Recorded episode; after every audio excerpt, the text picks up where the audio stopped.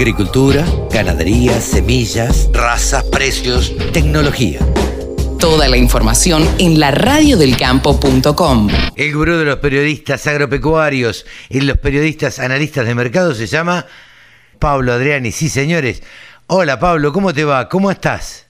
¿Qué tal, Carlos? ¿Cómo estás? Un gusto estar nuevamente semana a semana con vos y con tu audiencia en estos momentos de reflexión, ¿qué Eh, podemos decir? Sí, vamos a contarle a la audiencia que esta nota la estamos grabando el día jueves porque queremos tener todo el pulso de lo que está pasando en A Todo Trigo, que la verdad es que revolucionó todas las noticias de hoy.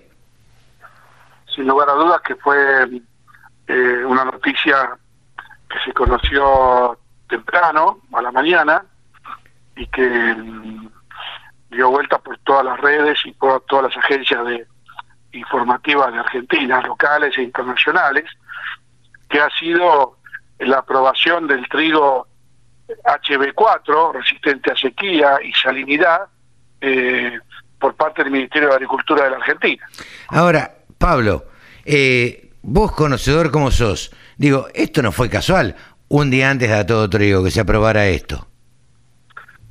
Te diría que llama la atención, llama la atención, pero te diría que en la apertura del evento que participó Julián Domínguez, el ministro de Agricultura, él no hizo ninguna mención de esta resolución, que se estaba publicando en el boletín oficial en el día de, del mismo día, ¿no? Claro. Entonces llama la atención justamente que no haya hecho mención, hizo el curso de apertura, pero sí enfatizó fervientemente, su apoyo a las tecnologías en Argentina. No Sin- solamente sin duda. tecnologías de Sí. producción, sino también tecnologías de mejora genética, ¿no? Claro, Destacando, la- destacando la importancia que tiene para, para Argentina y para el mundo este tipo de tecnología, que si vos te podés analizar bien lo que pasó en la campaña eh, 2021, eh, el mundo perdió 30 millones de toneladas de trigo por la sequía en Canadá, Estados Unidos y Australia. Y la campaña 21-22, el mundo perdió 30 millones de toneladas de soja por la sequía de Brasil, Paraguay y Argentina.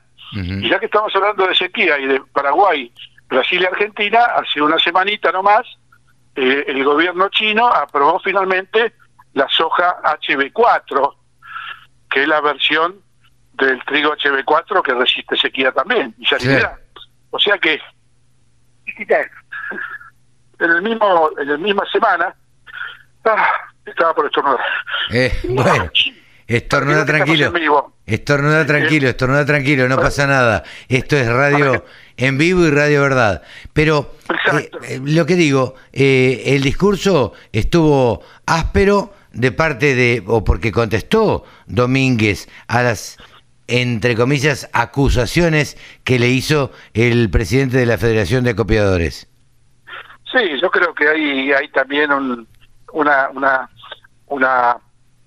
Lo que pasa es que el, el gobierno tiene no, no tiene doble comando, tiene cuádruple comando. Ujú. Entonces, eh, vos como sector eh, encarás un- una conversación con un ministro y después el secretario de Comercio u otro ministro de otra área dice todo lo contrario. Entonces, eh, lo que planteaba el presidente de la Federación de Acopiadores, Fernando Rivara, era justamente que haya algún tipo de coherencia con las políticas que toma el gobierno permanentemente y que está definiendo el futuro de la, de de la acción privada. Porque estas no son medidas que afectan a la función pública o a la actividad pública. Estas son medidas que, el gobierno eh, dictamina o pone en ejecución eh, que afecta a sectores e intereses del sector privado. El, libre el, libre comercio, la libre empresa, eh, se ve fundamentalmente asediada por, por, medidas como el cierre de las exportaciones virtuales de trigo o la administración de las, de las declaraciones juradas de venta de trigo y de maíz, sí que, que está claro que en, en esta misma semana el gobierno autorizó las, las declaraciones de o registros de equilibrio a 30 millones de toneladas en la campaña maíz 21-22, a 10 millones de toneladas en la campaña maíz 22-23. Claro. Todavía no se sembró. Entonces, eh, acá va una frase que, que la puedo acuñar de parte mía. La ideología termina cuando empieza la necesidad de plata del gobierno. sí, sí, es verdad, es verdad. Es verdad, ahí se acaba toda ideología, la necesidad. Ahí se acaba toda ideología, la mesa de los argentinos, claro. desacoplar los precios internacionales. Ahí van y, y, y, autorizan registrar como un gran favor cuando lo que decide la plata es el gobierno. Sí, claro. Sí, sí, sí. Ahora, te, pregunto, a vos como conocedor, eh, ¿Trigo nos va a comprar? Aprobamos el HB4, el trigo HB4. Eh, ¿Brasil lo va a comprar? Mira, está todo muy dividido. Porque si no lo compran, digo, es un pegarse un tiro en los pies. Lo que yo te digo es que eh, yo recuerdo las palabras del ministro de Julián Domínguez en, la cena de inauguración de Cuadro, cuando él dijo, le hicieron una pregunta por, por el trigo HB4, él dijo muy claramente en público, a mí Brasil no me va a condicionar mi política de biotecnología que quiere aplicar la Argentina. Fue muy claro en ese sentido. Y, y sin lugar a dudas, no solamente fue claro, sino que fue mucho más allá. Porque esta aprobación, eh, que no tiene el consenso de otros países, es una prueba de fuego para la Argentina. Porque la pregunta, sí, obviamente, lo que sucede es que la, empresa que hace el trigo HB4, Bioceres, sí. Eh, toma todos los recaudos con la producción de trigo HB4 por más que esté autorizada la comercialización de las semillas y el uso interno para harina, eh, Bioceres hace convenios cerrados con productores, en donde el productor, el productor no es el dueño de la semilla y no es el dueño del trigo, el grano cosechado. Simplemente pone el campo, hace un convenio en determinadas condiciones que es favorable para ambas partes y Bioceres es el dueño de la semilla y es el dueño del, grano cosechado. Con lo cual ahí hay una serie de auditorías internas y externas de Bioceres para que justamente no haya ningún tipo de escape de ese trigo al mercado y produzcan una distorsión en el mercado internacional o en el mercado local. ¿no? Esta semana también se conoció, eh, Pablo, que lo habrían aprobado en Australia, ¿puede ser? Sí, en Australia está la aprobación del uso de la harina, del uso de la harina eh, que provenga de trigo HB4. Y también hubo una noticia la semana pasada de que Egipto estaría desarrollando una tecnología de trigos resistente a sequías, porque Egipto es una zona muy seca, ¿viste? Sí. Eh, y que quiere aumentar la productividad. Y es casualidad que el ministerio, no sé quién de Egipto, ya se pusieron en contacto con Bioceres para poder acceder a la, a la, a la genética a esta genética claro. Claro entonces yo creo que yo mira querés que te diga una frase se rompió el dique. Claro.